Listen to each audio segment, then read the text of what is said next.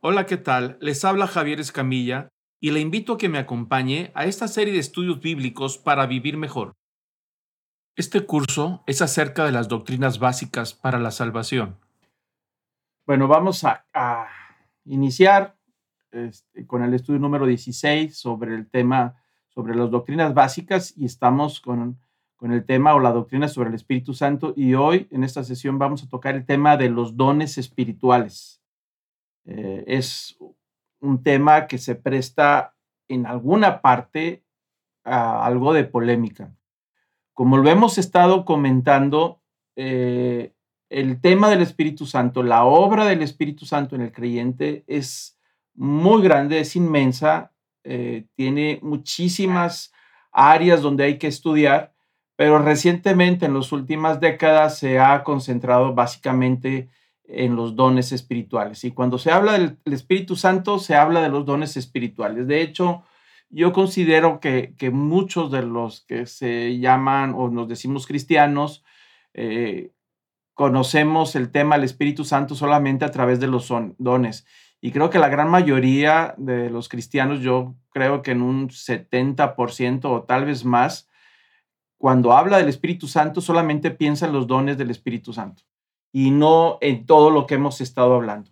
Pero ese tema de los dones del Espíritu Santo se, se presta a, a ciertas discusiones y ciertas diferencias. Pero lo que todos estamos de acuerdo, todos los cristianos de todas las denominaciones, de todos los grupos religiosos, todos estamos de acuerdo en que el Espíritu Santo nos da unas habilidades o unos dones.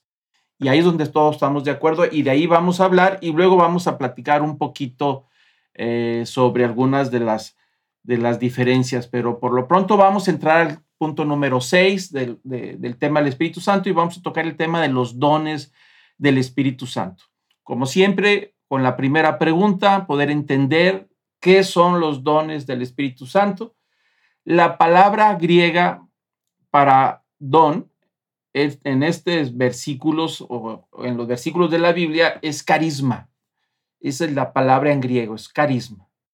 Y de ahí es donde vienen grupos carismáticos, ¿no? Refiriéndose a los dones espirituales, La cual, dice el diccionario griego, define como algo que Dios da gratuitamente. Esa es la raíz del carisma, un regalo, ¿no? Un presente espiritual. De modo que esto no es algo que podamos nosotros ganarnos Ah, no es eh, algo que merecemos tampoco. Eh, de hecho, la Biblia en ninguna parte dice que tratemos de, alcanzar estos dones y merecerlos, sino más bien la Biblia habla mucho de que debemos de utilizar los dones. Así es que el don espiritual, el carisma es algo que, poseemos, algo que nos da el Espíritu Santo y, y nos, los dio, nos los dio cuando hemos nacido de nuevo. Los dones son expresiones de la gracia de Dios, o sea, es un regalo de Dios y que se nos da con un propósito y un objetivo que podamos servir a los demás y beneficiarlos. Es decir, el enfoque final o la meta final de los dones del Espíritu Santo es la iglesia. Una vez que la persona llega al conocimiento de Cristo, que nace de nuevo, que es obra del Espíritu Santo, toda esa labor de, revivirnos, de resucitarnos espiritualmente, eso es una obra del Espíritu Santo.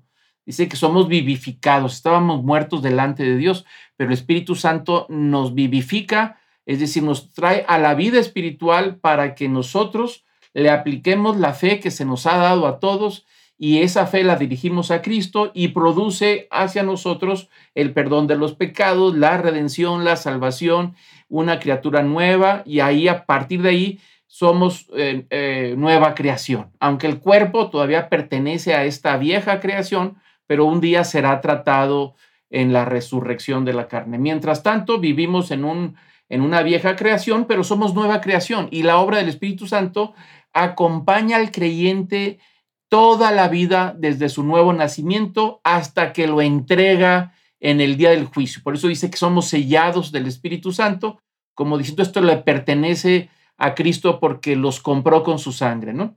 Entonces, todo ese, ese tiempo que pasamos aquí en la tierra como cristianos, como creyentes, es obra del Espíritu Santo.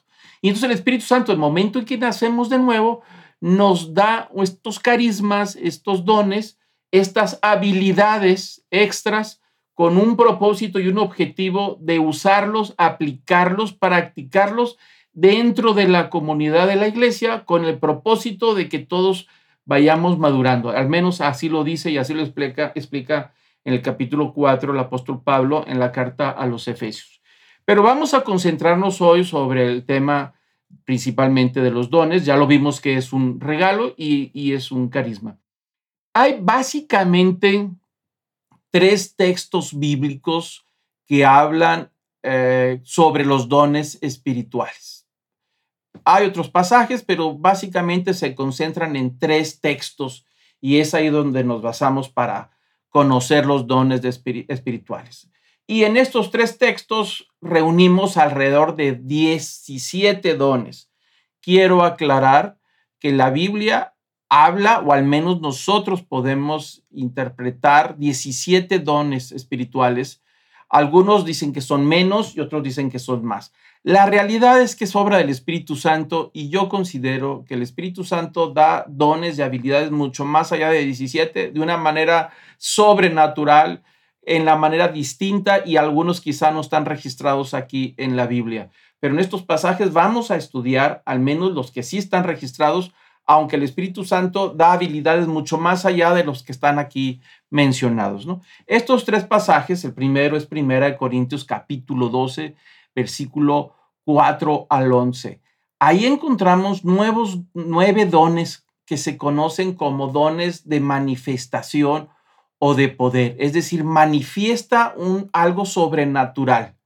Y en Corintios, 1 Corintios 12, el apóstol Pablo está hablando de esos dones y podemos encontrar que son nueve. Leemos el pasaje. A partir del versículo 7 dice el apóstol Pablo, pero a cada uno se le da la manifestación del Espíritu Santo, del Espíritu para bien común.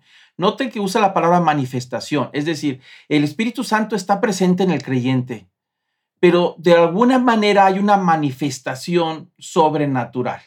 Y ahí es donde ellos encuentran que la persona tiene el Espíritu Santo.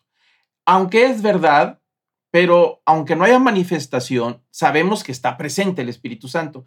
Y este primer versículo es el que nos puede dar un poquito de dificultad ah, en interpretar los dones. Es decir, que la palabra manifestación tiene que ver con algo sobrenatural.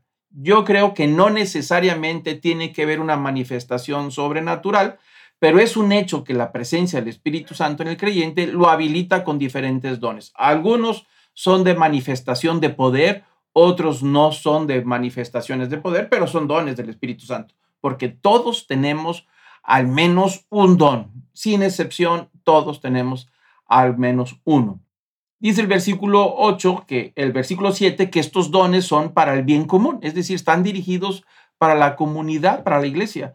Pues a uno le da palabra de sabiduría, ahí aparece el primer don, eh, por el Espíritu, a otro le da palabra de conocimiento, ahí está otro don, según el mismo Espíritu, a otro le da fe, ahí está otro don, por el mismo Espíritu, a otros dones de sanidad por el Espíritu, a otro poder de milagros, a otro profecía, a otro discernimiento de espíritus, a otra diversidad de clases de lenguas y a otra interpretación de lenguas. Pero todas estas cosas las hace uno y el mismo Espíritu distribuyendo individualmente a cada uno según su voluntad. Entonces, lo que tenemos muy claro es que los dones que el Espíritu Santo reparte en forma voluntaria y gratuita es habilitar al cristiano por un objetivo dentro de la iglesia y dentro de los propósitos de Dios, se habilita. Imagínense que alguien ya entra al ejército, lo capacitan y le dan su tarea y su objetivo, su arma o la función que va a desempeñar dentro de todos los planes del ejército. Bueno, en este caso, todos al entrar a la iglesia que es el cuerpo de Cristo. El Espíritu Santo nos habilita con algún don, una habilidad para usarlo para los propósitos de Dios. Pero dice que todos estos dones los da el Espíritu Santo y los distribuye individualmente, es decir, a cada uno le va dando su tarea y su función y, según su voluntad. Por lo tanto, nosotros no podemos necesariamente escoger los dones espirituales. Él nos los da. Aunque el apóstol Pablo dice que podemos buscar y anhelar otros dones, pero eso es obra del Espíritu Santo. Podemos orar y pedir, pero al final de cuentas el Espíritu Santo decide qué tipo de don darnos. Y eso es muy importante para nosotros porque nosotros no podemos eh, falsificar deseando tener un don y empezamos a falsificarlo. No, esos no son dones espirituales. El don espiritual es, el, el Espíritu Santo te lo da y uno lo reconoce y lo pones en práctica. A veces quisiéramos tener otros, pero no es así. Tenemos que reconocer los que el Espíritu Santo nos ha dado por alguna función. Es semejante como cuando alguien le dice, bueno, tú vas a ser el cocinero del ejército. Sí, pero yo no quiero ser cocinero, yo quiero estar en el frente de batalla. Pues sí, pero estás en un ejército y tú vas a hacer lo que nosotros decimos y te voy a habilitar para eso. U otro va a decir, yo, tú vas a ser el mecánico ahora de los aviones. No, yo no quiero ser mecánico, yo quiero ser el que va a estar en el frente volando. Bueno, eso no lo podemos escoger, ¿no? Podemos anhelar, podemos orar por algunos dones, pero finalmente el Espíritu Santo decide qué tipo de habilidades o don nos va a dar para usarlo dentro de la iglesia. El segundo pasaje que habla de los dones espirituales está en Romanos capítulo 12, 6 al 8. Ahí se mencionan siete dones y estos dones se, dones se conocen como dones de motivación o de servicio. Y dice el apóstol Pablo en versículo 6, dice, pero teniendo dones que difieren, es decir, que son todos distintos, según la gracia que nos ha sido dada. Ya aparece la palabra carisma, ¿no? Gracia. Uh, usémoslo si el de profecía, úsese en proporción a la fe. Y si el de servicio, en servir, o el que enseña en la enseñanza, el que exhorta en la exhortación, el que da con liberalidad, el que dirige con diligencia, el que muestra misericordia con alegría. Y ahí tenemos siete dones, profecía, el don de servicio, el, don de la enseñanza, el don de la exhortación, el don del que da. Es dadivoso, es una persona dadivosa y tiene un don para dar. El don de dirección, es decir, administración corporativa, que toma preeminencia en, en, las reuniones, en los grupos y tiene esa facilidad de que lo escuchen, de que le pongan atención. Bueno, ese es un don que el Espíritu Santo da a algunos dentro de la iglesia y, ahí nombra al final el don de misericordia, es decir, la compasión por otros, se compadece, tiene un don especial para sentir empatía hacia el dolor de otros. Misericordia viene de la raíz cardio, de, corazón, es decir, se une al corazón del que sufre y siente lo que, está, lo que está sintiendo el que sufre. Son de un solo corazón. Y esos tienen un don especial que el Espíritu Santo les da a ciertas personas. Y ahí vemos siete dones espirituales que se conocen como dones de servicio, ¿no? El tercer pasaje está registrado en Efesios 4, 6 al 13. Y hay cinco dones o ministerios. Algunos le llaman ministerios. ¿Por qué razón? Por el perfil de estos dones que dice eh, el apóstol Pablo en 4, el versículo 11, dice, y él dio a algunos, refiriéndose al Espíritu Santo, dice, les dio es decir, les regaló a algunos el ser apóstoles, a otros profetas, a otros evangelistas, a otros pastores y a otros maestros. Y el versículo 12 dice adelante que el propósito de los dones es capacitar a los santos para la obra del ministerio, para la edificación del cuerpo de Cristo, hasta que todos lleguemos a la unidad de la fe y del conocimiento pleno del Hijo de Dios, a la condición de un hombre maduro, a la medida de la estatura de la plenitud de Cristo. El apóstol Pablo habla de estos cinco dones eh, o ministerios que da, que tienen como el propósito la capacitación y llevar a la madurez a la iglesia, para que dejen de ser niños inmaduros, fluctuantes, arrastrados, como dice él mismo en el capítulo 4, arrastrados por cualquier viento de doctrina, sino que el Espíritu Santo a uno les dio esos dones de apóstol, de profeta, evangelista, pastores, maestros, para poder hacer, capacitarlos para que empiecen a funcionar dentro de la iglesia, ¿no? Dejar de ser niños espirituales. Pero noten ustedes eh, que dice que a otros les dio el ministerio de profetas.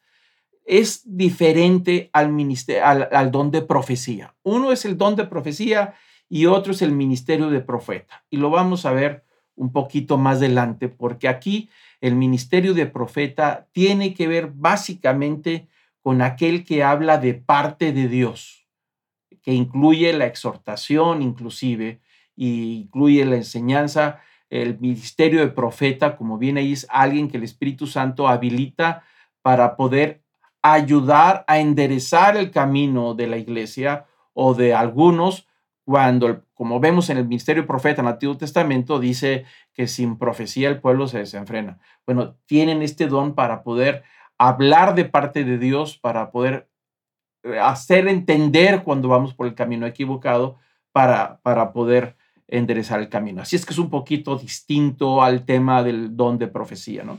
Pero hablaremos con detalle más adelante. Ahí en total nos dan alrededor de 17 dones en estos tres pasajes. Y como les acabo de decir, yo no creo que sean los únicos, aunque no aparezcan registrados en, la Biblia. Yo creo que el Espíritu Santo es ah, todopoderoso y tiene una manera tan creativa de habilitarnos de diferentes dones, aunque no aparezcan aquí registrados. Pero es un hecho que todo creyente tiene dones espirituales. Su tarea o nuestra tarea es descubrirlos. Es descubrirlos, es reconocerlos, es santificarlos, es ejercitarlos, multiplicarlos, hacerlos crecer. Esa es nuestra tarea con respecto a los dones. Si el Espíritu Santo le ha dado un don de algo, habrá que reconocerlo, habrá que santificarlo y significa, santificarlo significa usarlo exclusivamente para la comunidad, para la iglesia, para la extensión del reino de Jesucristo. Y multiplicarlo significa hacerlo crecer, ejercitarlo y ejercitarlo hasta que cada vez se especializa más en ese don. Pero bueno, hay diferentes clasificaciones de estos dones espirituales. Algunos teólogos o comentaristas los clasifican de diferentes maneras y vamos a ver algunas clasificaciones, ¿no? Eh, de acuerdo a Corintios 3, 12, capítulo 12, eh, hay nueve dones y son los únicos nueve dones que los movimientos pentecostales reconocieron. Hay que acordarnos que los movimientos pentecostales precisamente vienen de su nombre, de Pentecostés cuando el Espíritu Santo fue derramado y hubo una manifestación de poder ahí en el capítulo 2 del libro de los Hechos al principio de la iglesia, ¿no? Entonces estos movimientos pentecostales solamente reconocen como dones espirituales estos nueve que aparecen en 1 Corintios 12. Los demás que vimos no los reconoce como dones espirituales, los ve como ministerios. Entonces, en los movimientos pentecostales, de donde vienen las asambleas de Dios y muchos otros grupos que tienen raíces pentecostales, que se mueven en estos dones, los clasifican principalmente en dones de revelación, es decir, un don sobrenatural donde Dios les da una revelación especial. Y esos dones son el don de ciencia, el don de sabiduría y discernimiento de espíritus, ¿no? De ahí que a veces escuchamos a mucha gente que dice que tiene el don de revelación. Dios me ha revelado y esto y esto y esto. Bueno, eh, eso lo creen mucho las iglesias pentecostales o las iglesias que tienen un trasfondo o raíces de, los movimientos pentecostales, ¿no? Entonces ellos dividen estos dones en revelación, los dones de poder, es decir, donde hay una manifestación.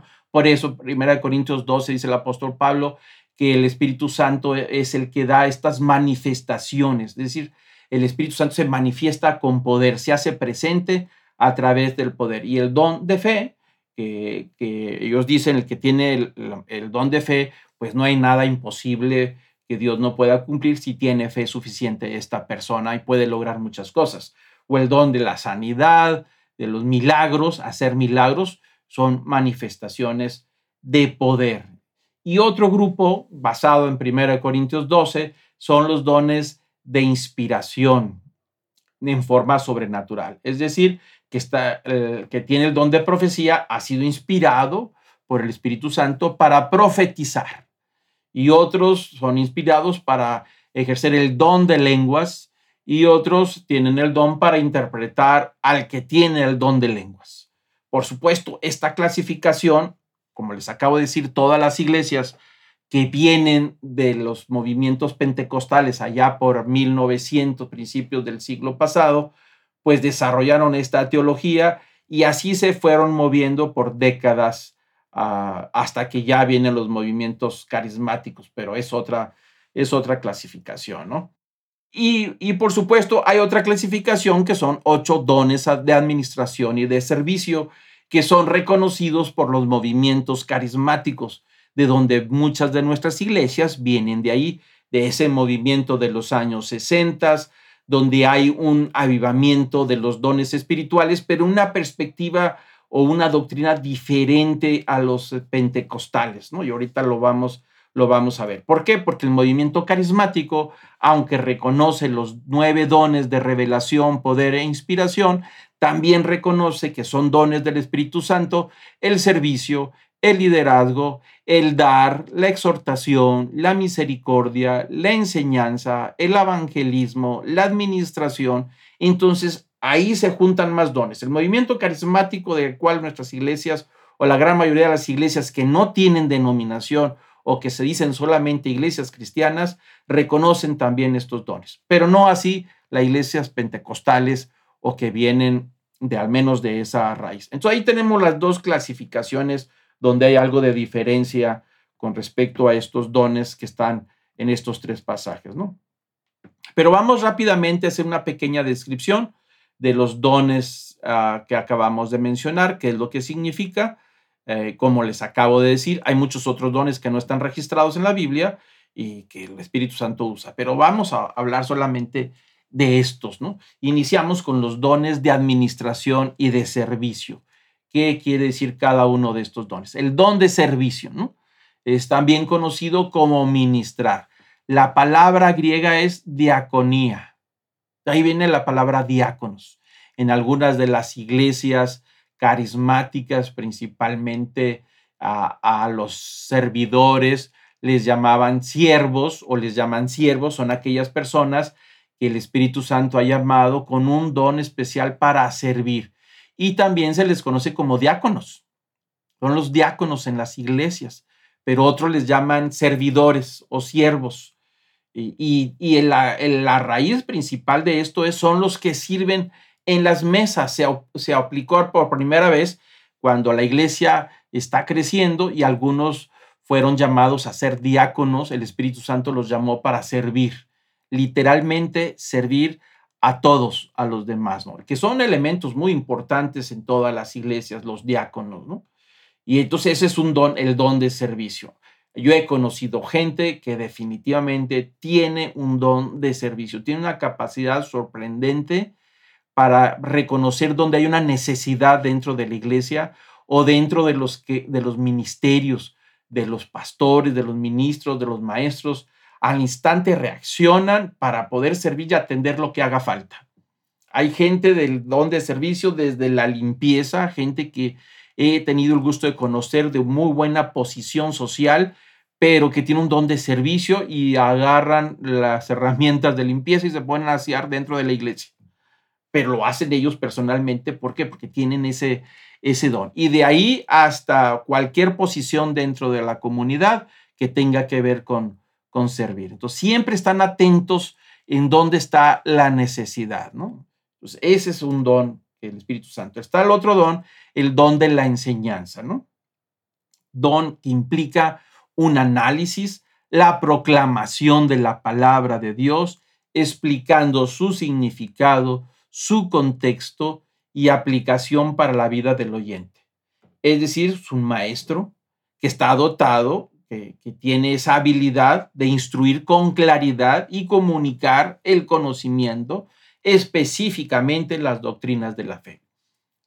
El don de la enseñanza. Estamos hablando básicamente de maestros, que es un don para enseñar y que también es un ministerio que aparece en Efesios 4. Ahí se juntan estos dos ministerios de personas, hombres o mujeres, que les ha dado un don con una claridad para poder entender los misterios del reino de Dios, que a veces pueden ser complicados y confusos, pero el Espíritu Santo les da un don de iluminación, es decir, pueden ellos a través del Espíritu Santo detectar los pasajes difíciles y entonces pasarlos a términos muy claros, digeribles, entendibles para la mayoría de la gente.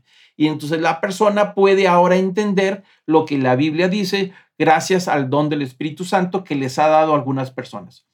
Yo no puedo presumir de algo que he hecho, pero a través de los años mm, creo que Dios me ha dado un don de enseñanza, un don de maestro, lo he tenido que reconocer y obviamente reconozco a otras personas de los cuales también yo he aprendido mucho y me falta todavía que aprender y enseñar. Lo digo con humildad porque lo que yo sé no es algo que yo hice, sino es un asunto de Dios y del Espíritu Santo para la iglesia. Y lo digo con humildad porque me falta mucho todavía que aprender, pero al menos me siento cómodo tratando de explicar estas verdades espirituales y a veces no lo logro eh, lograrlo hacer bien, pero creo que Dios me ha dado un don, al menos en mi caso así lo he sentido. Si lo negara, estaría negando el don de Dios y es algo que todos debemos de reconocer. Ahí empieza el primer paso para usar los dones, es reconocer lo que el Espíritu Santo me ha dado para practicar, ¿no? Entonces ahí está el don de la enseñanza y seguimos con los dones de administración y servicio. El tercer don es el don de la exhortación. Es un don que es evidente en aquellas personas que consistentemente llaman a otros para atenderlos y darles seguimiento en la verdad de Dios, lo que puede incluir corrección o edificación a través de fortalecer a los débiles en la fe y confortarlos en sus pruebas. Ese es un don especial de algunas personas que, que tienen esa facilidad para exhortar, animar, aconsejar y poder llevar a la persona que está luchando, que tiene ciertas dificultades, para que siga creciendo y llevarlo a la madurez, o exhortar y diciendo que está tomando un camino equivocado. Ah, acordémonos que Jesús fue muy claro cuando dijo que era necesario recibir el don del Espíritu.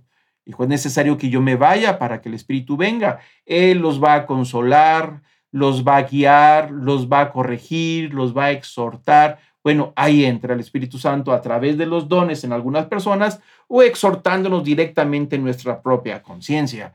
Pero es un hecho que Dios a algunos les ha dado esa capacidad y los escuchamos y nos sentimos confortados cuando alguien se nos acerca que tiene un don de verdad, porque algunos creen que tienen el don de exhortación y no lo tienen, pero cuando es del Espíritu Santo, siempre el resultado es de bendición y nos sentimos consolados, eh, nos sentimos edificados y sentimos que Dios nos está corrigiendo cuando usa a alguien para exhortarnos. ¿no? El cuarto es el don de dar. Y ese es un, algo muy interesante porque eh, la Biblia nos enseña, que todos tenemos que dar. Ese es un principio bíblico. E, es un principio desde nuestros diezmos o nuestras ofrendas, pero es un principio de todo cristiano que aprende a dar. Pero aquí está hablando de algo sobrenatural. No es un espectáculo, al final de cuentas, como el don de profecía o el don de milagros, no llama mucho la atención. Pero hay gente que tiene un don sobrenatural para desprenderse de las cosas o de los bienes materiales. Recuerdo muy bien el caso de la mamá de un amigo hace muchísimos años, cuando éramos jóvenes, me invitó a su casa a comer y estábamos ahí muy a gusto comiendo y en ese momento alguien toca la puerta de la casa y era un niño como de unos 10 años que estaba pidiendo algo de limosna. Entonces la mamá de mi amigo le dijo, no, pues no tengo muchas cosas que darte, pero permíteme tantito y se fue a la recámara de su hijo y agarró la pelota preferida de básquet de su hijo, salió y se la entregó al niño. Y su hijo se quedó sorprendido. Mamá, dijo, ¿por qué se la das? Dijo, tienes que aprender a desprenderte de lo que más te gusta. Y es una de las personas que yo he conocido a través de los años que tiene un don para dar. Yo he sido grandemente bendecido por personas así. Mi vida, mi familia han sido bendecidas por personas que tienen un don sobrenatural de poder sentir compasión, misericordia o de escuchar la palabra de Dios cuando Dios les dice, haz esto. Y ni lo cuestionan ni lo dudan, solamente lo hacen. Y dan de que no solamente cuestiones materiales, también dan de su propia persona, dan de sí mismos, ¿no? Entonces es un don especial, sobrenatural como lo acabo de decir, todos tenemos que aprender a dar. Ese es un principio bíblico. Pero esto es algo especial, que es una marca que sobresale de algunas personas. El punto número cinco es don de dirección. Es decir, tiene una facilidad para presidir. Es el que dirige, preside, administra sobre el grupo de personas, sobre la iglesia, La palabra literalmente significa guiar. Conlleva la idea de alguien que dirige un barco, alguien con el don de liderazgo que gobierna con sabiduría y gracia y exhibe el fruto del Espíritu Santo en su vida al dirigir con el ejemplo. Es distinto al don del liderar, que, que ahorita lo vamos a ver. Esto tiene que ver con algo más grande o más corporativo dentro de la iglesia. Son personas que con facilidad, donde están en medio de cuatro, cinco o la cantidad que sea, al momento que levantan su voz, sobresalen.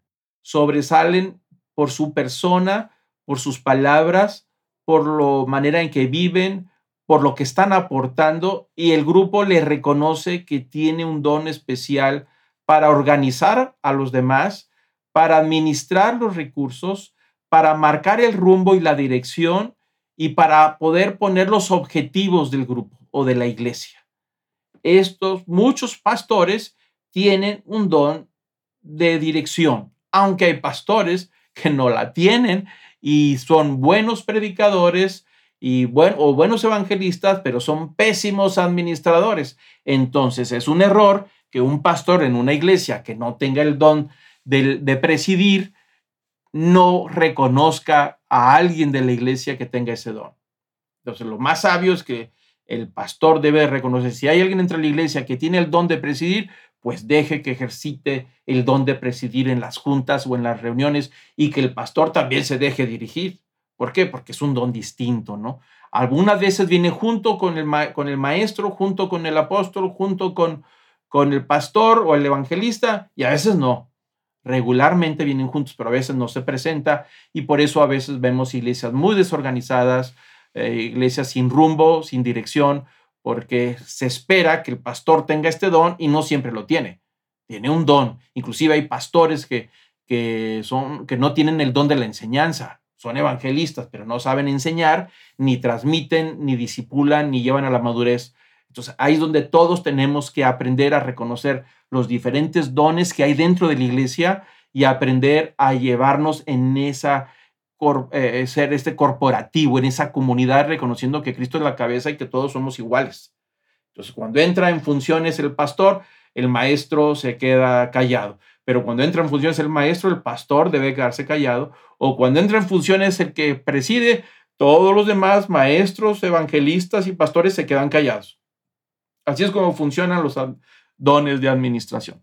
Pero no es fácil a veces reconocerlo porque demanda de nosotros humildad, sencillez, cuando tenemos una posición de eminencia dentro de la iglesia y ceder el lugar a alguien que no es pastor a que dirija las cuestiones administrativas, como que nos cuesta y eso genera muchos problemas en las iglesias. Bastantes problemas porque los pastores no se dejan dirigir y eso es un problema. Pero eso es un don y hay gente que lo tiene. Yo he tenido el privilegio de contar con gente así. Gracias a Dios. Otro de los dones es el don de misericordia, que también es de servicio. Todos estos están dirigidos hacia los demás, ¿no? La misericordia está íntimamente ligado al don de la exhortación. Van juntos estos dones. Es decir, se compadece con lo que está sucediendo en la iglesia, se compadece con lo que está sucediendo a alguna persona y, el, que tiene el don de exhortación, exhortación exhorta y a veces tiene el don de misericordia cuando no tienen el don de misericordia y va a exhortar, hace mucho daño. Exhortan y lastiman y hieren. Tienen el don, pero no han practicado el don de la misericordia. Por eso hay dones que se tienen que combinar para poder ejercer, para que sea una bendición. Si yo tengo el don de exhortar, pero no aplico la misericordia, me voy a llevar de encuentro a mucha gente, los voy a lastimar, los voy a herir y voy a causar daño, ¿no? Entonces, por eso dice el apóstol Pablo que tenemos que anhelar los mejores dones. Y ahorita hablaremos de ellos. Entonces, el de que tiene el don de misericordia por la gente que está sufriendo, batallando, muestra empatía, sensibilidad, junto con el deseo y los recursos para aliviar el sufrimiento de manera gozosa y bondadosa. Es decir, hay gente que tiene el don de misericordia, pero no tiene el don de exhortación. Solamente se compadece y busca las soluciones de poder ayudar en el sufrimiento en el que está pasando la persona o el grupo de personas o la comunidad o la iglesia, ¿no? A veces van juntos exhortación y misericordia, pero a veces van separados, dependiendo de la necesidad, ¿no? Y ahora entramos a los dones que se conocen como de revelación, es decir, donde el Espíritu Santo está mostrando algo que tienen que ver con la instrucción, con la enseñanza, básicamente, ¿no? Y, y uno de ellos es el don de sabiduría. Es el hecho de que este don se describe como palabra de sabiduría, así dice el Pablo, que el Espíritu Santo a algunos les ha dado palabra de sabiduría. Y noten ustedes que cuando usa el pasaje en Corintios, palabra de sabiduría se quiere decir que son personas que cuando hablan, instruyen, tienen un don sobrenatural en cuanto a la sabiduría. Indica que, que se usa en la enseñanza, básicamente. El don describe a alguien que puede entender y declarar verdades bíblicas de tal manera que pueden hábilmente ser aplicadas a las situaciones de la vida con, el con todo discernimiento. El don de sabiduría puede ir acompañado con el don de la enseñanza. Puede, y a veces sucede que es muy común, porque una persona sabia sabe encontrar el sentido de la palabra de Dios y lo dirige a las personas que necesita escucharlo y entonces encuentran sabiduría para su vida diaria, ¿no? No estamos hablando de un asunto teológico, estamos hablando de poner en práctica la palabra de Dios y poder entenderla en términos diarios, en términos cotidianos. Pero no necesariamente el que tiene don de sabiduría tiene el don de la enseñanza. Hay personas que tienen el don de sabiduría en una forma natural, o perdón, una forma sobrenatural, para poder ayudar a la persona que sufre en desenredar lo que le está sucediendo y le empieza a entender por qué causa sucede lo que sucede o cómo llegó al punto donde está. Y entonces Dios le da a través del Espíritu Santo una sabiduría sobrenatural para entender lo que le pasa al creyente o lo que está pasando en la iglesia. Aparte lo describe, lo va a desmembrar muy bien y aparte entiende la salida. ¿Cuál va a ser la salida para la persona, para el grupo de personas o para toda la iglesia? Hay dones que tienen que ver con eso. No necesariamente son maestros, a veces sí. No necesariamente son pastores, a veces sí, se pueden combinar, pero hay personas que tienen un don de sabiduría sobrenatural. Tal vez no tienen mucho conocimiento bíblico, pero tienen un don especial para desenredar los problemas y para marcar la salida de acuerdo a los principios bíblicos.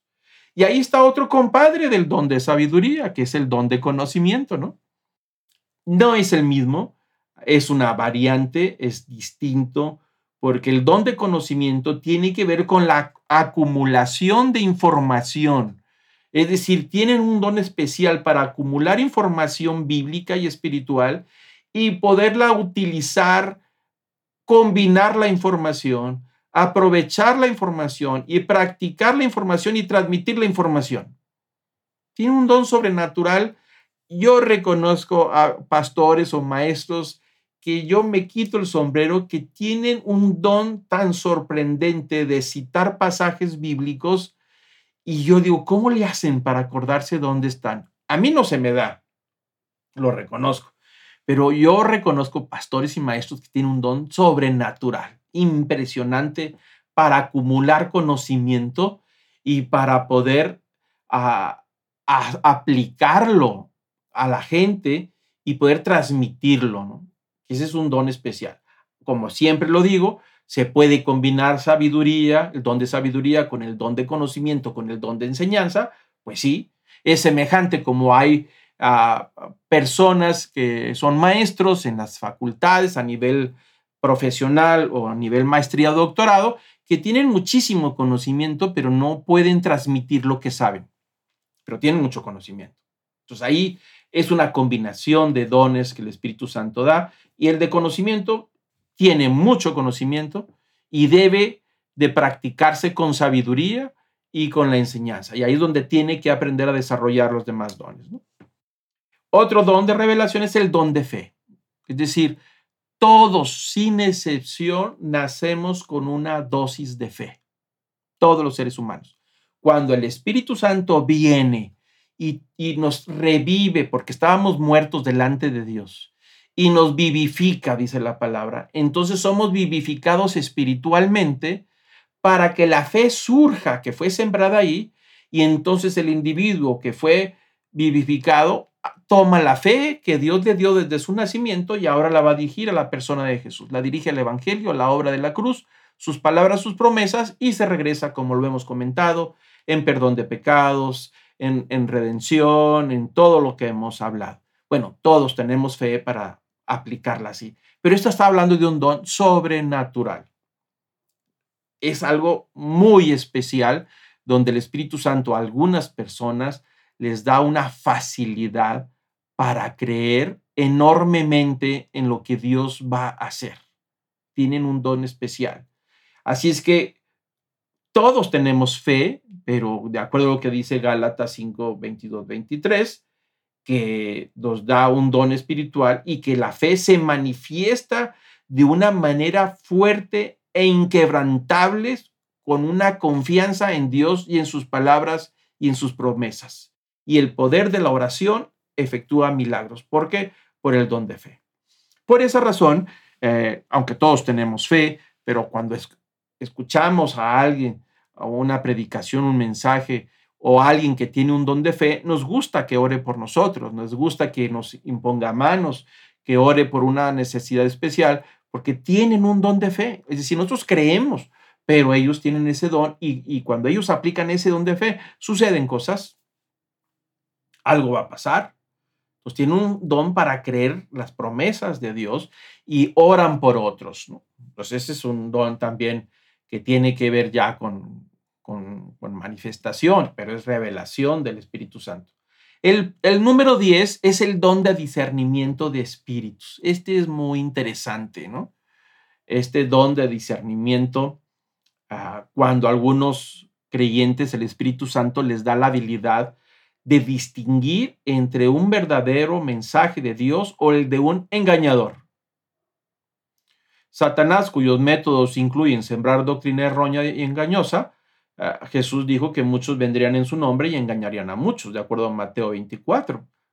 Pero dice que el don de discernimiento de espíritu es dado a la iglesia para protegerla de engaños como estos. Hay personas que, que están en la iglesia y a veces invitan un predicador y el predicador viene y empieza a decir ciertas cosas y estas personas que tienen el don discernimiento, a lo mejor toda la gente se lo cree o todos, hasta a veces me ha tocado que pastores se lo creen, pero hay otros que dicen, no, esto no es de Dios. Pero es que está diciendo, no, ese no es de Dios. Eso se llama discernimiento de espíritu. Dice, cuidado, no te creas lo que está diciendo. No saben por qué, no tienen una prueba, no son teólogos, no están, no, estamos hablando de algo que es sobrenatural, que le dicen, ese espíritu de ese predicador, de ese maestro o de esa persona no es de Dios. Ten cuidado. Y es un don que el Espíritu Santo da para proteger a la iglesia. Y no me refiero necesariamente a o únicamente a la enseñanza o a la predicación. No, no, tiene que ver con más cosas, ¿no? Hay personas que hablan dulcemente, que hablan muy bonito y son engañadores, pero, pero el que tiene el don del espíritu de discernimiento dice, eso no, esa persona no es de Dios. Ese es un, don que necesitamos en nuestros días. Más que nunca, lo hemos comentado y todo mundo sabe que estamos tan expuestos a tanta información en Internet, estamos saturados, estamos sobreinformados, nos está envenenando la información, porque el engaño y la mentira viene envuelta en una simulación de verdad y, de cosas buenas. Y la gran mayoría de la gente no lo distingue, a menos que tengan instrucción para formarse un criterio y distinguir las mentiras que se, se disfraza de verdad. Pero hay personas que han desarrollado el discernimiento de espíritu y que fácilmente pueden estar escuchando un maestro en YouTube o en cualquier cosa de internet, estar leyendo algo, dicen, siento que esto no es de Dios. No es de Dios y no es de Dios. Eso se llama discernimiento de espíritus. Eso es algo que debemos de reconocer y que todas las iglesias deben de tener a alguien, a varios, que tengan este don, que protejan a la iglesia de la falsa enseñanza o de falsas personas que vienen disfrazados de bondad. Es un espíritu distinto, pero hablan muy bonito, endulzadores y engañan a mucha gente. Pero hay dones de discernimiento que los pueden descubrir, ¿no? Y está el número 11, que es el don de evangelismo, y eso ya estamos hablando de ministerios, de acuerdo a Efesios 4. Acuérdense que, que hablamos de ministerios. Hay personas, hay grupos de iglesias que dicen todas las iglesias deben de tener cinco ministerios, los que están descritos en Efesios 4. Uno de ellos es el de evangelismo, es decir, es un don espiritual que permite compartir el mensaje de salvación de una forma importante como aquellos seres que aún no han tenido la dicha de recibir el perdón del Señor Todopoderoso. Entendemos que el don de evangelismo tiene que ver con algunos predicadores o algunos pastores que se sienten muy bien o se mueven muy bien con mucha facilidad cuando están frente a un grupo grande y empiezan a hablar del Dios de una manera que están moviendo las fibras de las personas y evangelizan estas verdades de tal forma que la gente lleva a los pies de Cristo grandes cantidades. Hay evangelistas que tienen, personas que tienen don de evangelismo en una manera más discreta, no necesariamente a niveles públicos. Yo he conocido personas que tienen el don de evangelismo que donde quiera que van reconocen cuando alguien tiene una necesidad, se acercan y siempre están compartiendo el Evangelio, siempre están llevando personas a la iglesia, siempre están llevando personas a los grupos, no descansan nunca. A veces ellos dicen, yo no sé hablar muy bien, yo no soy predicador, no soy maestro, pero siempre tienen una carga por las personas para que lleguen al arrepentimiento, para que conozcan a Cristo. Ellos son evangelistas, algunos saben hablar muy bien, pero otros no hablan muy bien, pero todo el tiempo están llevando personas a los pies de Cristo. Ese es un don. Y eso es algo importante también en la iglesia. El don del liderazgo que hablábamos ahorita son básicamente personas, eh, la disposición que tienen para guiar espiritualmente a los demás. Ligeramente distinto al que preside, ya hablamos del que preside, pero cuando hablamos del que guía, que la palabra, la raíz ahí en estos pasajes es aquel que va a guiar a los pies de Cristo o a nivel espiritual. Dice que son personas que guían a otros, a los demás, con propósitos de que se identifiquen con la palabra de Dios. Los enriquece el alma y sirven al Señor de una manera correcta. Son líderes. Eh, el término líderes en los grupos en las iglesias es un término relativamente nuevo y aparece básicamente con los movimientos carismáticos. Ah, antes de los movimientos carismáticos, no se les asignaba a las personas ni se les llamaba líderes.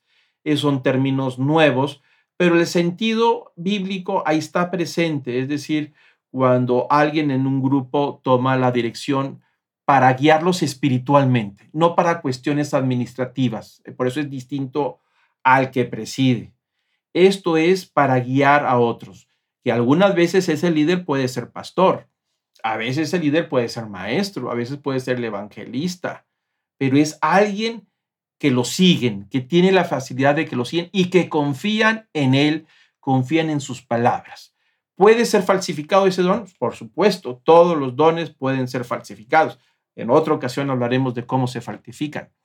Pero el Espíritu Santo da a aquellos de la iglesia que yo siempre he dicho que son ovejas que el Espíritu Santo les pone un cencerro para que los demás lo escuchen y sepan por dónde van. Es decir, una oveja más que trae una campana en el cuello, un cencerro. Y esos son líderes y en todas las iglesias hay. Ahora vamos a entrar a un tema que tiene que ver con los dones conflictivos que dividen.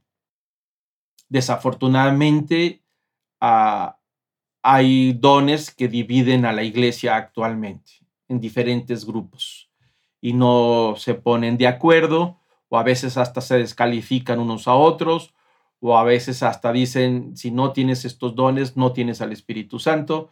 Entonces, eso ha causado eh, desde los primeros movimientos pentecostales, mucho antes inclusive, había unos grupos allá por los años 1840, 50 en Inglaterra y después viajaron los Estados Unidos ahí para emigrar juntamente con los cuáqueros o los puritanos, y había entre ellos unos grupos que se llamaban los shakers, es decir, los agitadores, que todavía existe esos grupos, ¿eh? ya están muy disminuidos, muy pequeños, pero hay iglesias de los shakers en Estados Unidos que eran grupos donde ellos decían que el Espíritu Santo los tomaba y empezaban a agitarse por la reunión, todos brincos y brincos con los ojos cerrados, empezar a temblar, a temblar, a temblar, y así eran sus reuniones. Entonces, pues bueno, eso ocasionaba que los tuvieran aparte, los veían con cuidado, pero siempre que ah, eh, hablamos del Espíritu Santo, siempre que tocamos estos temas,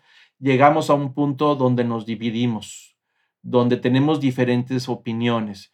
Desafortunadamente, que a veces le ponemos tanta atención a las diferencias que perdemos la comunidad o perdemos los vínculos de hermanos en Cristo y nos perdemos de disfrutarnos unos a otros por causa de estas diferencias de opinión. Y digo diferencias de opinión porque son cosas que no están totalmente claras como los podemos ver. Esos dones conflictivos son básicamente los dones de manifestaciones de poder. Y aquí los tenemos. Básicamente son cinco dones de poder que causan división, que es el don de profecía, el don de lenguas, el don de interpretación de lenguas, el don de sanidad y el don de obrar milagros, juntamente con sus variantes o sus mezclas que se pueden dar. Y estos dones, por supuesto, principalmente son ejercitados, practicados por los movimientos pentecostales allá en 1906, cuando inician estos movimientos pentecostales. Como hablábamos al principio de este tema del Espíritu Santo, Desafortunadamente, la iglesia a través de los siglos se ha mantenido a la orilla porque le tiene miedo a los temas del Espíritu Santo y prefiere mejor moverse en los dones administrativos, los dones de servicio. Y los dones de poder los ha hecho un lado porque, porque le preocupa que se pierda el control, como se ha perdido el control. Le preocupa a la iglesia que se abuse de estos dones, como está sucediendo y ha sucedido le preocupa que se malinterprete o se enfoque principalmente. Entonces, aunque ha, habido a través de la historia en la iglesia grupos que han manifestado estos dones desde los primeros siglos hasta mediados de la Edad Media, que fueron ah, perseguidos y exterminados grupos que practicaban estos dones, que eran grupos muy pequeños. Y bueno, ya en los Estados Unidos con los nuevos avivamientos, con las libertades de religión y de culto, pues empiezan a surgir estos movimientos como el movimiento pentecostal, donde básicamente ellos decían que si la persona tenía el Espíritu Santo, tenía que manifestar la presencia del Espíritu Santo a través de uno o todos los dones. Si un cristiano no habla en lenguas, no tiene interpretación de lenguas, no tiene el don de profecía o de sanidad o de milagros, no tiene el Espíritu Santo. Esa es una característica de todo este movimiento pentecostal y de todos los movimientos que surgieron después en el siglo pasado, desde las asambleas de Dios, las iglesias, cuadrangulares, las iglesias del Evangelio completo. No estoy criticando, solamente son los grupos que se han desarrollado y crecieron con esta raíz, con esta idea. Y entonces, como la doctrina decía que si no tenía uno de estos dones, eh, quería decir que no tenía el Espíritu Santo, y como la palabra es muy clara que el que no tiene el Espíritu Santo no tiene el sello y por lo tanto no es salvo y no va el día del juicio nadie lo va a defender. Entonces, ¿qué es lo que pasaba? Que mucha gente empezaba a falsificar estos dones para que no lo juzgaran de que no tenía el, Espíritu Santo. Y ellos se han caracterizado principalmente por manifestaciones de poder muy fuerte, ¿no? En algunos casos eh, se ha considerado que pueden ser falsificados, abusados los, estos dones mal interpretados, mal practicados. Y entonces eso ha llevado a cierto desprestigio, de tal manera que muchas iglesias se alejaron del tema del Espíritu Santo para evitar esta confusión y ese desprestigio que pudiera traer a la iglesia. Pero creció mucho el movimiento pentecostal en todo el mundo y es un grupo, por supuesto, muy grande. En América Latina ha crecido mucho, en África ha crecido mucho, en Europa también hay, pero no tantos. Y hay muchísimos grupos que no se llaman grupos pentecostales, pero vienen de ahí y que tienen esta doctrina sobre estos dones. Para ellos son los únicos dones válidos. Los nueve dones de los que hablábamos al principio, entre estos, estas son decían ellos que tiene que haber una manifestación sobrenatural. Si no hay una manifestación sobrenatural, esa iglesia o esa persona no tiene el Espíritu Santo. Y eso ha generado, por supuesto, muchísimo conflicto, ¿no? De tal manera que los vieron siempre atrás. Aquí en América Latina, eh, los grupos crecieron mucho en el nivel social bajo o medio. el nivel alto batalló mucho para entrar las iglesias pentecostales. ¿Por qué? Porque la gente estaba más preparada y tenía más recelo de acercarse. Pero a otros niveles más populares se hizo muy popular los grupos y son muy populares.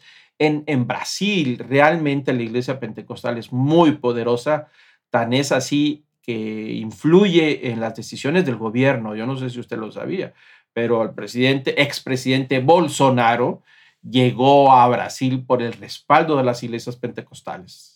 Entonces ahí hay un respaldo tremendo, pero estoy explicando básicamente lo que sucede. Pero bueno, ahí tenemos estos grupos que piensan de esta manera con estos dones. Posteriormente, después surge en los años 60 el movimiento carismático. Eh, como lo he comentado, la misma palabra carismático habla del carisma, es decir, del don del Espíritu Santo. Pero los movimientos carismáticos, no, el origen es, hay muchas opiniones sobre el origen del movimiento carismático porque no fue fundado por una persona necesariamente, como el movimiento pentecostal sí fue fundado por una persona. En este caso no. En este caso se presentó este movimiento y se extendió por muchas denominaciones, inclusive la Iglesia Católica todavía tiene el movimiento carismático, asustó a muchos y la Iglesia Católica le dijo, lo, lo recluyó en ciertas reglas y dijo, puedes practicarlo, pero bajo ciertos horarios y solamente en ciertos lugares y a ciertas personas. Pero el movimiento carismático tocó a iglesias presbiterianas, bautistas, metodistas, de todos los grupos y sobre todo empezó a alcanzar a gente que no participaba o no, no pertenecía a las iglesias evangélicas de los cuales muchos de nosotros, ustedes y yo, fuimos alcanzados por movimientos carismáticos, donde había sí la obra del Espíritu Santo, pero de una manera moderada, si lo queremos ver de esa forma, ¿no? Lo practicaban moderadamente y no había la exigencia de que tenía que hablar en lenguas para poder considerarse que tenía el Espíritu Santo. ¿Por qué? Porque el movimiento carismático reconoció que había otros dones como los dones de servicio y los dones de administración. Y entonces alguien decía, bueno, tienes el don del Espíritu Santo porque tienes un don especial para guiar, para enseñar, para evangelizar, para administrar, para guiar, para presidir, y decían, pues a lo mejor no tienes el don de lenguas, pero tienes estos dones. Y entonces mucha gente se sintió a gusto con esa teología y empezó a crecer considerablemente el movimiento carismático en los 60, los 70 y no se diga el boom de los 80 y surgieron muchísimas iglesias que no tienen denominación, que solamente se llaman iglesias cristianas, que tienen esta base del don del Espíritu Santo. Es decir, están un poco más abiertos a los dones del Espíritu Santo, aunque se practican lenguas y profecía en una manera más moderada o interpretación de lenguas o sanidad o milagros. Entonces mucha gente se sintió que podía acercarse a Cristo sin tener que acercarse a un movimiento pentecostal que estaba desatado, ¿no? Entonces hubo mucha gente, ha habido gente preparada, estudiosa, con, con buenos eh, niveles de educación, pero entendía que había una necesidad espiritual y el movimiento carismático vino a acomodar algo nuevo que nos trajo una regeneración, nos trajo una frescura en la alabanza, en la adoración y fuimos alcanzados precisamente por este movimiento que veíamos del Espíritu Santo sin ser extremista. Claro, con el tiempo algunos grupos se fueron al extremo, querían más y más y más, y ahorita pues a veces estamos batallando. Pero al final de cuentas el movimiento carismático abrió una puerta para muchos creyentes, para mucha gente que, que estábamos buscando, pero que nunca nos hubiéramos acercado al movimiento pentecostal, ni nos hubiéramos acercado a los otros grupos religiosos conservadores o iglesias históricas en México o en América Latina, que son iglesias evangélicas, protestantes, reformadas, de diferentes denominación histórica, que son ah, grupos que consideramos más fríos o al menos más estructurados, más organizados y que tenían más orden, que no permitían que nadie levantara las manos. Inclusive hay iglesias aquí en Monterrey donde si quieres aplaudir, pues sacas un pañuelo y lo bates. Esa era una señal de alabanza.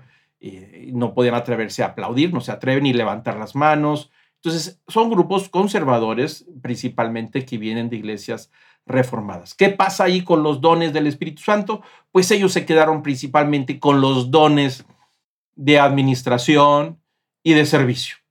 Y los dones de poder los dejaron a un lado. dijeron no son para nuestro tiempo, no encontramos que haya suficiente evidencia bíblica para nuestros días.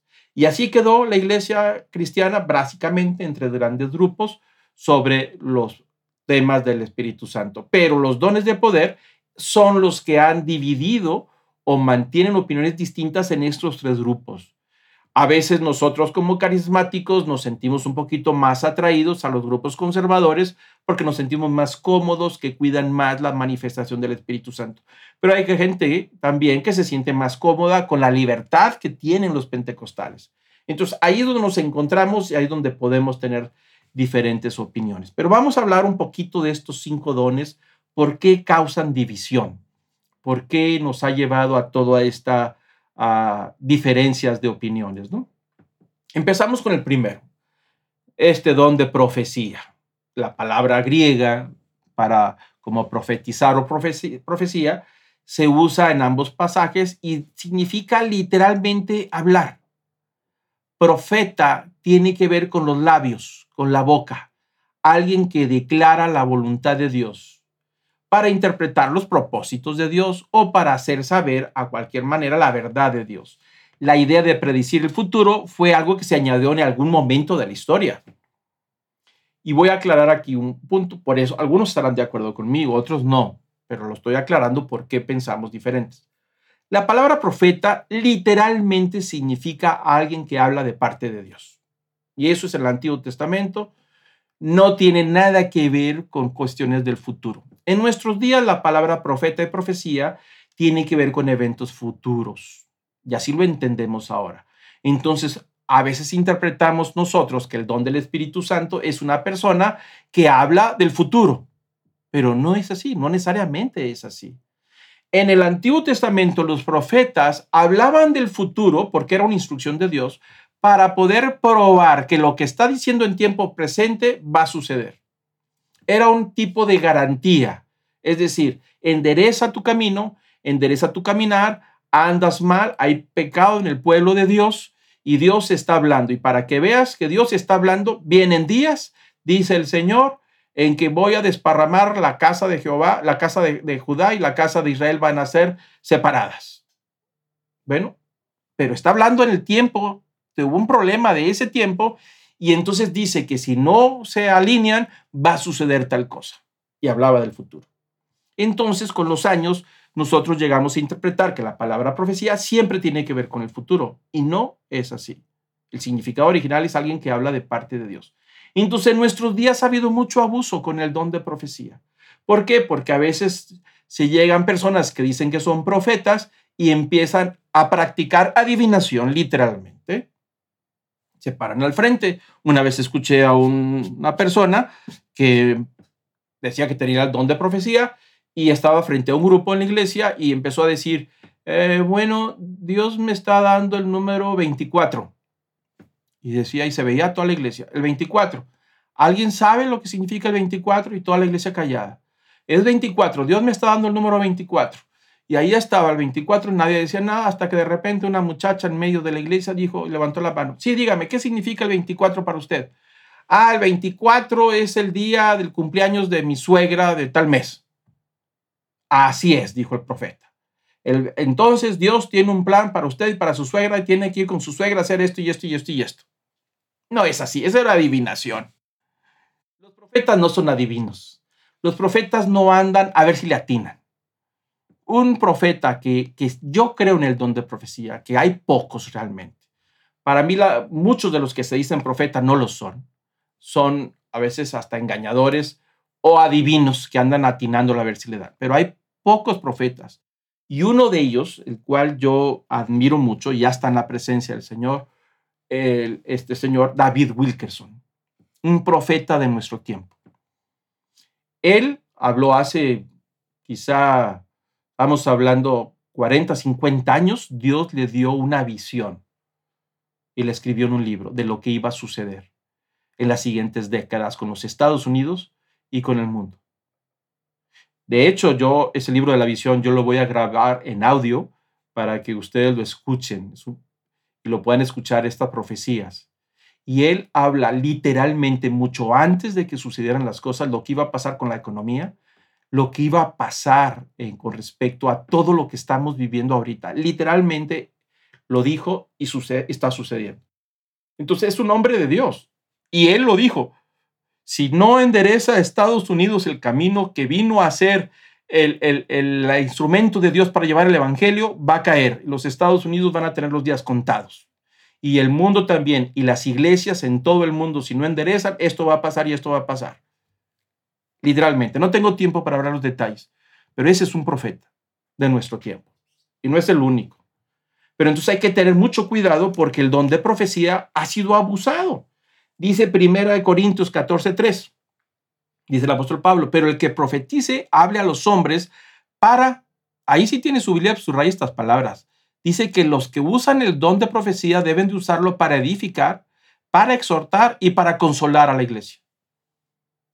No para andar adivinando qué es lo que le está sucediendo y para decirle lo que le va a pasar. Eso es adivinación. El propósito del don de profecía es para exhortar a la iglesia o a los individuos de parte de Dios, para edificar el cuerpo y para traer consuelo en el sufrimiento.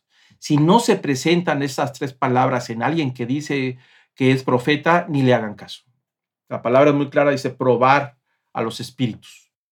Si uno que dice que es profeta empieza a andar practicando como medium adivinación delante del grupo y dice hay una persona aquí que se llama fulana de tal o fulano y le duele la cintura. Se levanta, pues claro, si dice que se llama María y está en un grupo de mil personas y que le duele la cintura, pues a quién no le duele la cintura después de los 50 años. O sea, y eso me ha tocado verlo. Pero eso es manipulación, eso es falsedad. El, don de profecía no fue dado para practicar un espectáculo, fue dado para exhortar para consolar y para edificar. ¿Existe? Sí existe. Pero hay mucha falsificación y por esa razón hay división de muchas iglesias que se cierran porque le tienen miedo al don de profecía por todo el ridículo que se ha hecho a nivel mundial y no se diga con los televangelistas en los Estados Unidos que han sido demostrados su falsedad y que se ponen a profetizar delante de miles. Y lo digo con cuidado y con respeto, pero esa es la realidad. Por esa razón es un don conflictivo. El otro don, el don de lenguas. Ahí hay un tema que vale la pena estudiarlo. De acuerdo a lo que dice eh, la Biblia, pues es un don de diferentes géneros de lenguas. Alguien que, que puede hablar y pronunciar por inspiración del Espíritu natural, eh, el Espíritu Santo, en forma sobrenatural, empiece a hablar en otra lengua, en otro idioma desconocido. Es decir, una persona que empieza a hablar en un idioma desconocido, pero por forma sobrenatural. Una persona que es políglota y que habla cinco, seis o siete idiomas no es un don de lenguas. Ese es un políglota. Se le facilita el aprendizaje de las lenguas. Pero estamos hablando de alguien que es sobrenaturalmente, ¿no? Entonces aquí hay mucha confusión también. Y la confusión viene por estos dos términos. El primer término se llama glosolalia, que ese es el término que se usa para describir cuando alguien pronuncia inteligiblemente sonidos parecidos al lenguaje mientras está en un estado de éxtasis. La glosolalia es confundida a veces con la xenoglosia. Son palabras extrañas, pero hay que entenderlas. Que es el don de lenguas bíblico. Sin embargo, mientras que la glosolalia es el balbuceo de un lenguaje no existente, la xenoglosia es la habilidad para hablar fluidamente un lenguaje que el hablante nunca ha aprendido. Vamos a ver la diferencia. Libro 2 de los capítulo 2 de los Hechos. Llega el Espíritu Santo, cae sobre los apóstoles y en el momento dice el libro, el capítulo 2 del libro de los Hechos, que empezaron a hablar en diferentes lenguas. Si hacemos un recuento de cuántas lenguas estaban hablando estos galileos que eran gente sin estudios, sin preparación, que eran pescadores, que venían de la clase trabajadora baja de la sociedad, y de repente los oyes hablando en diferentes lenguas, que hablaban la lengua de los partos, de los elomitas, tantas lenguas, hay como 14 lenguas descritas ahí en el libro, el capítulo 2 del libro de los Hechos. Ahí fue un don sobrenatural de alguien que no está preparado y empieza a evangelizar y a hablar del evangelio en el idioma de los, de los que estaban oyendo. Ese es un don del Espíritu, porque era necesario que fuera así. Sin embargo, la escritura habla en otros pasajes, cuando dice el apóstol Pablo, si yo hablara lenguas angelicales, y ahí es donde entra otro tema, donde dice, entonces, ¿hay alguien que puede hablar la lengua de los ángeles con sonidos que no se entienden? Pues eso es lo que se hizo popular en los movimientos pentecostales del hablar en lenguas con sonidos inteligibles, es decir, que no tienen sentido. Y en los movimientos carismáticos también se dio el don de lenguas, que mucha gente dice que lo tiene. Yo personalmente no lo tengo, pero conozco gente muy cercana que habla en lenguas. Yo todavía no lo he vivido, pero no tengo que tenerlo. Y ahí generó un problema. ¿Por qué? Porque de acuerdo a los pentecostales, no, eres, no tienes el Espíritu Santo si no hablas en lenguas. Sin embargo, el movimiento carismático decía, si no hablas en lenguas no pasa nada, tienes otros dones que, sí, que puedes ejercer. Pero ahí es donde viene la discusión, porque las demás iglesias, que no eran carismáticas ni pentecostales, dijeron, nosotros no creemos en eso. Creemos en los dones del Espíritu Santo, pero no creemos en los dones de lengua ni profecía. Porque el don de lenguas fue dado al principio con un propósito de evangelizar. Una vez que se extendió el evangelio en todo el mundo, ya cesaron las lenguas. No había necesidad. No había necesidad de hablar en otros idiomas desconocidos. Pero decían, no, pero es que no es un idioma desconocido necesariamente. Es el don de lenguas, es hablar en el espíritu. Y ahí entró la polémica que todavía no nos ponemos de acuerdo. Es decir, que existe la posibilidad que hay de que alguien pueda hablar en una lengua que nadie entiende y que es una lengua espiritual. Pero se generó el conflicto desde el principio y ahorita vamos a ver por qué. Porque hay otro don que se llama la interpretación de lenguas. Entonces, es muy claro que dice Corintios que a algunos el Espíritu Santo les dio el don para interpretar las lenguas. Pero entonces no se está refiriendo al famoso xenoglolia, que es para los, los que hablan de lenguas inteligibles, es decir, que tienen sentido, porque no hay necesidad de que alguien los interprete, porque lo entienden los demás. Pero entonces ¿Por qué habla de un don de interpretación? Porque es un hecho que hay algunas lenguas que nadie entiende y que había que interpretar lo que está sucediendo.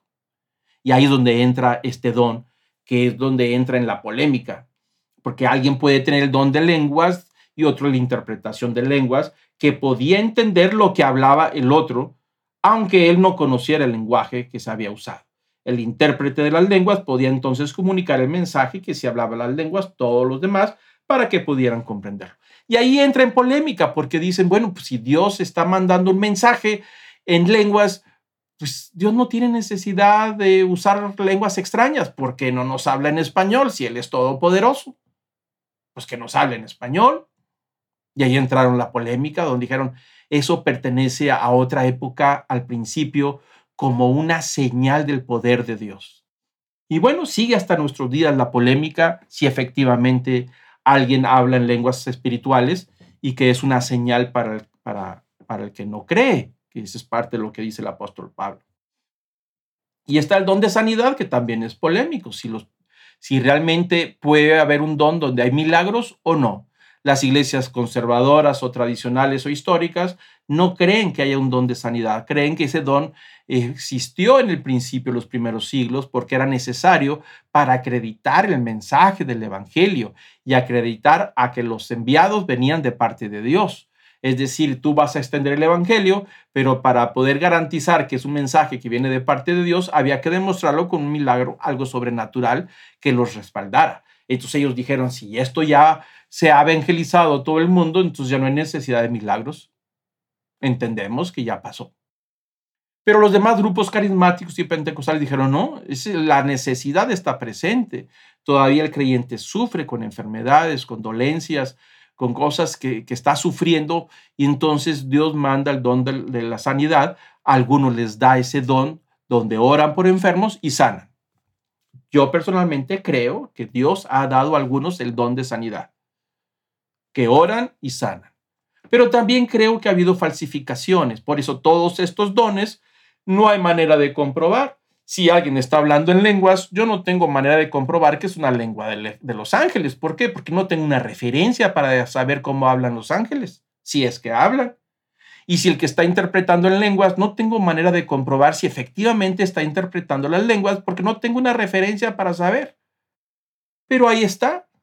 El de sanidad, pues sí, ahí sí hay una referencia. Si alguien está enfermo, oran por él y ya, ya está sano al siguiente día, pues eso es un milagro. Aunque alguien puede pensar que puede haber una falsificación, pues sí ha habido abusos en esos dones, pero yo sí creo que Dios manda a alguien o le da el don a alguien que oran por un enfermo y sanan. Sí hay, sí hay, por supuesto. Yo creo que para nuestros días Dios manda a alguien para sanarnos. Hay médicos que tienen el don de sanidad, creyentes que tienen el don de sanidad, no por ser médicos, porque tienen ese don. Pero seguimos para ir avanzando, si no, no termino. El último, el don de hacer milagros. Es un don que posibilita efectuar señales que permiten percibir la presencia y el poder del Padre Celestial en cualquier circunstancia. Igual, las iglesias tradicionales y conservadoras dicen que ese don desapareció, ya no hay necesidad, ya cumplió con sus objetivos. Yo personalmente creo que Dios es todopoderoso y no está limitado ni a un calendario, ni a un año, ni a un momento. Dios no se sujeta a las opiniones de nosotros. Dios es soberano y el Espíritu Santo es soberano, sobrenatural y hace las cosas como quiere. Y si quiere hacer un milagro después de dos mil años, lo hace. No tiene que pedirle permiso a nadie. Y si quiere Dios intervenir a través de su poder en la iglesia y a través de algunas personas para manifestar un hecho milagroso, es decir, un milagro es la intervención sobrenatural de Dios en este terreno material en el que vivimos. Es decir, Dios interviene milagrosamente y rompe las leyes naturales. Es decir, romper una ley natural de, las leyes de la física, de la química, para beneficio del creyente, pues él puede hacer lo que quiere con sus leyes cuando quiere.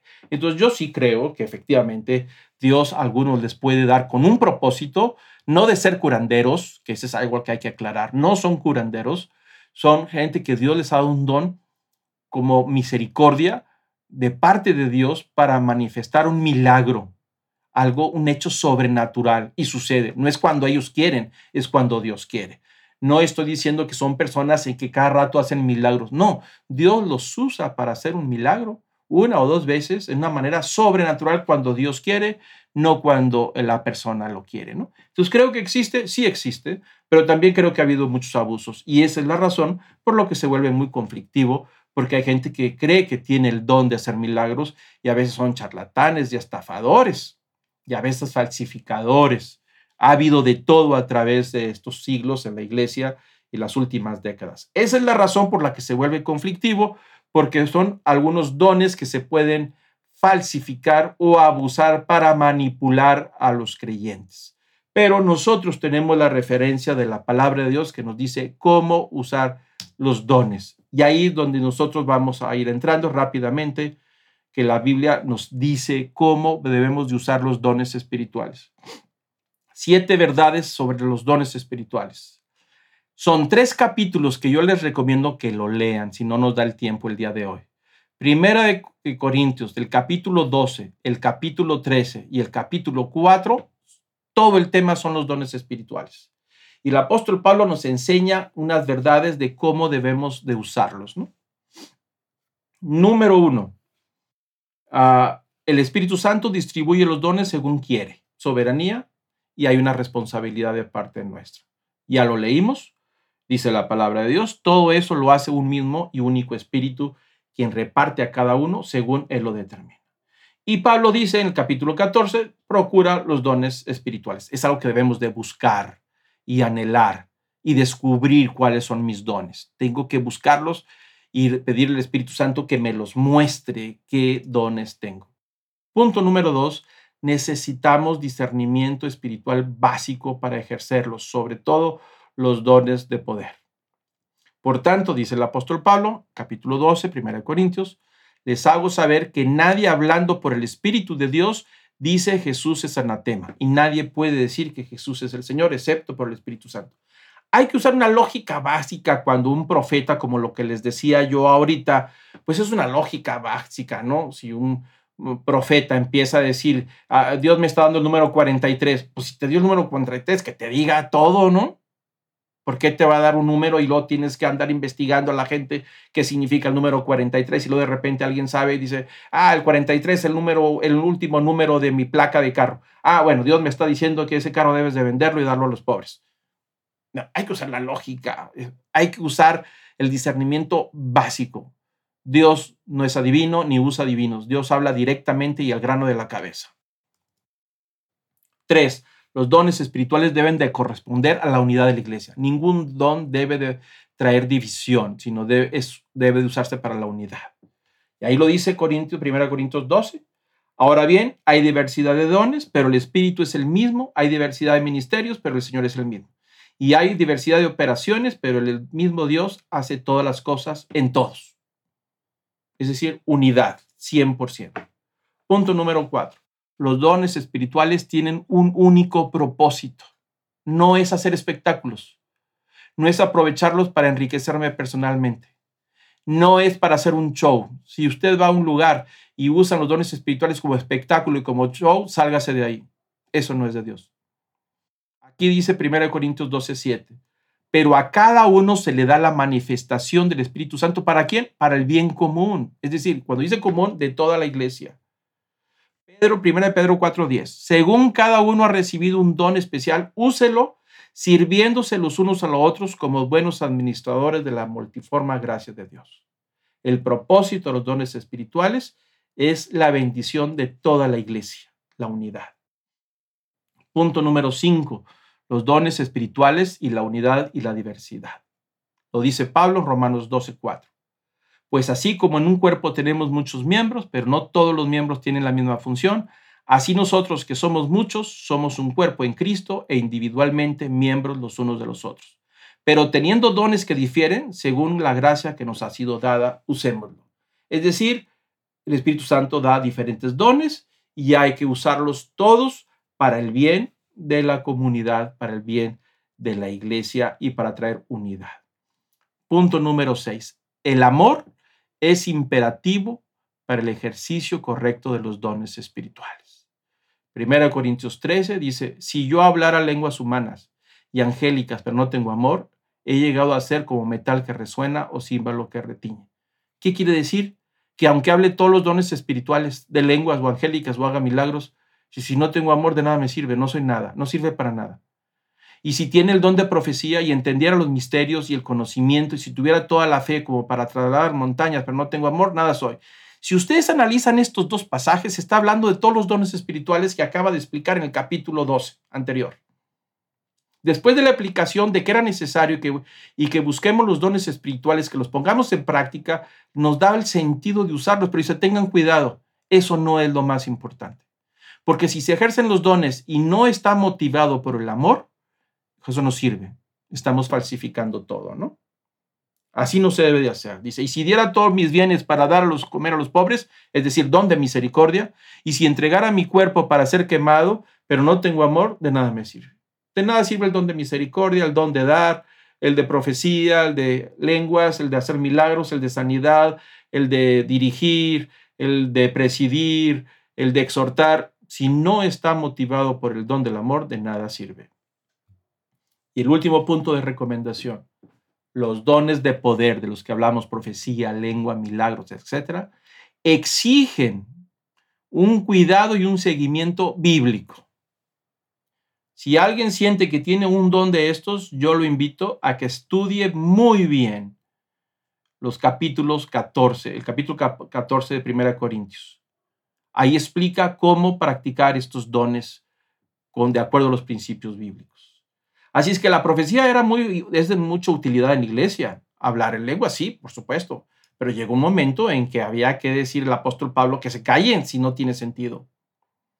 Así es que la profecía se habla a las personas con la mente, pero no con el espíritu, para edificarlas, animarlas o enseñarlas. Primera Corintios 14 dice, procurad alcanzar el amor, pero también desead ardientemente los dones espirituales, sobre todo que profeticéis. Ahí está diciendo que lo hagamos. Porque el que habla en lenguas no habla a los hombres, sino a Dios, pues nadie entiende, sino que el Espíritu habla los misterios. Pero el que profetiza habla a los hombres para edificación, exhortación y consolación. El que habla en lenguas a sí mismo se edifica, pero el que profetiza edifica a toda la iglesia. Pablo está hablando en el capítulo 14 que hay unos dones que, que no es que sean más importantes, sino que tiene que aprenderlos a usar. Porque dice que tiene más utilidad el que habla de parte de Dios que el que habla en lenguas. Porque el que habla en lenguas, ¿qué sentido tiene? Pues que hable para sí nada más y se edifique solo. en lugar de pararse en medio de la iglesia y empezar a dar sonidos que nadie entiende. Eso es lo que dice Pablo. Es mejor que alguien que tiene el don de enseñar o de profetizar, pues que lo haga porque así se edifica toda la iglesia. Está dando la manera de hacerse. Y entonces da una advertencia sobre el que los, los que hablan en lenguas. Dice el apóstol Pablo, yo quisiera que todos hablaran en, en lenguas, pero más aún que profeticen.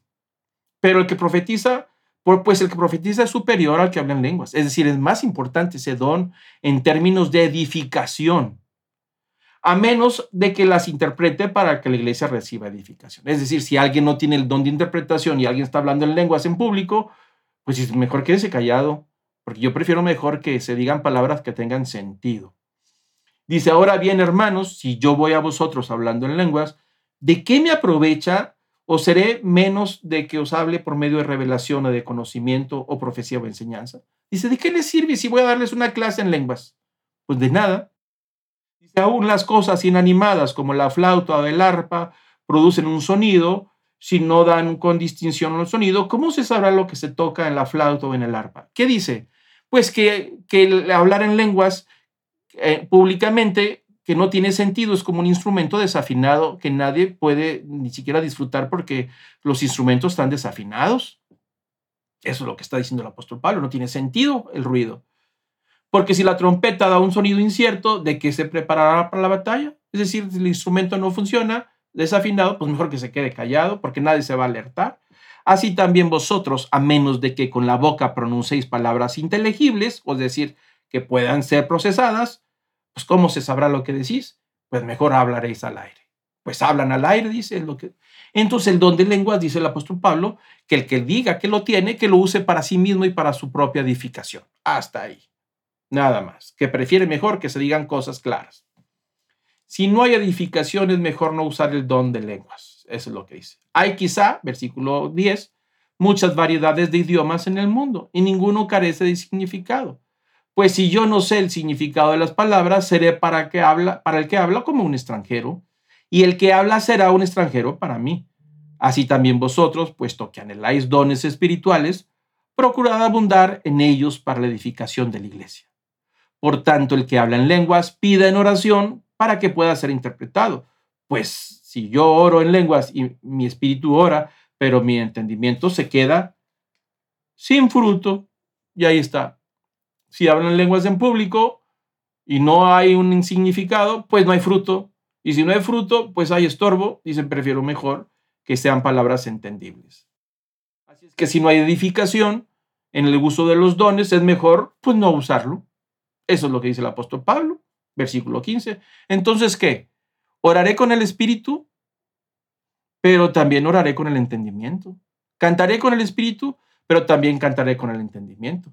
De otra manera, si bendices solo en el espíritu, como, dirá, como dirán amén a tu acción de gracias el que ocupa el lugar que no tiene ese don, puesto que no sabe lo que dices, porque tú das gracias, porque tú das gracias bien, pero el otro no es edificado. Doy gracias a Dios porque hablo en lenguas, dice el apóstol Pablo, más que todos vosotros. Sin embargo, en la iglesia prefiero hablar cinco palabras con mi entendimiento para instruir también a otros antes que diez mil palabras en lenguas. Ahí está la manera en que se debe de usar. Yo no soy nadie para decir no hablen en lenguas, pero si alguien cree que habla en lenguas, pues úselo de acuerdo a esta instrucción. Porque dice, si vas a hablar en público en lenguas, pues ¿cómo van a decir amén si no están entendiendo nada? Entonces es claro que el que sienta y cree que habla en lenguas, que lo use en forma privada y para su propia persona. Y luego dice el apóstol Pablo que las lenguas y las profecías son señales para, el que no, para los que no son creyentes. Así que las lenguas son una señal no para el que cree, sino para los incrédulos. Pero la profecía es una señal no para los incrédulos, sino para los creyentes. Por tanto, si toda la iglesia se reúne y todos hablan en lenguas, y entran algunos sin ese don o son incrédulos, ¿no dirán que estáis locos? Pero si todos profetizan y entra un incrédulo y uno sin ese don, pero todos serán convencidos, por todos será, por todos será juzgado.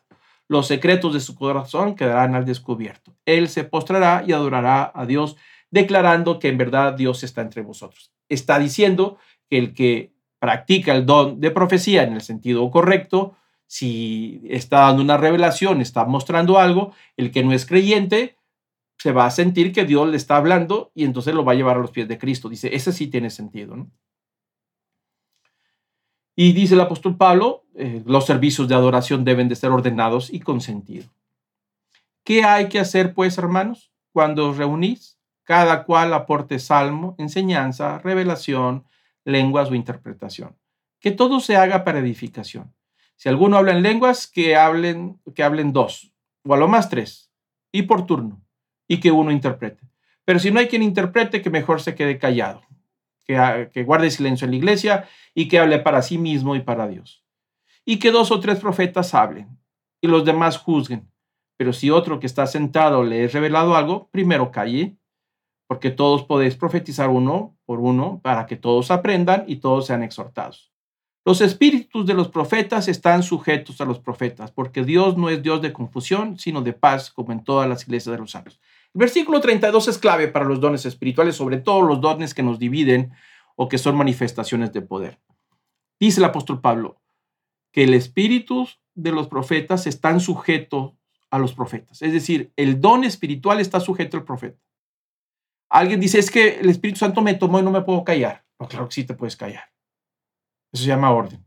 No, es que, es que no puedo. No puedo, el Espíritu Santo me tomó y yo tengo que soltar y no aguanto y no aguanto. Pues si dice aquí que el Espíritu está sujeto a los profetas, es decir, se llama orden.